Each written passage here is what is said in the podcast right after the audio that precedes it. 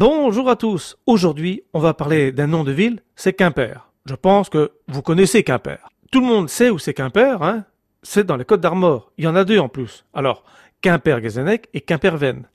Oui, je sais, on va pas oublier Quimper-Corentin. Quimper-Guézenec à Quimper-Vennes, Ahamain Tostrei, Paglevernu d'Istaugat. Et ceux qui s'intéressent à la toponymie, enfin surtout ceux qui l'étudient, disent qu'il faut se fier aux formes anciennes de la commune. Par exemple, Quimperven, si on regarde la forme ancienne, on s'aperçoit que Quimperven n'a rien à voir avec Quimper.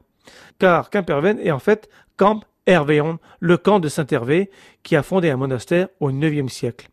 Mais Kempergezenek a de Kememestra, aor guir Kemper.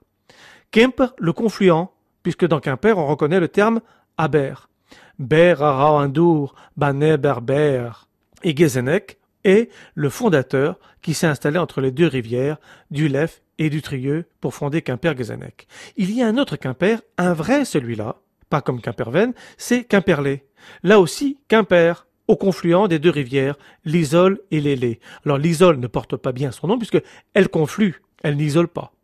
Et puis, il y a Quimper-Corentin. Corentin, c'est le fondateur de la ville, comme l'a fait Guézenec dans la Côte d'Armor, et c'est exactement à la jonction de l'Odé et du Frout que les fondations ont été posées. Ben oui, les fondations, c'est important. Hein. C'est toujours, lorsqu'on dit qu'on a Quimper, qu'on floue.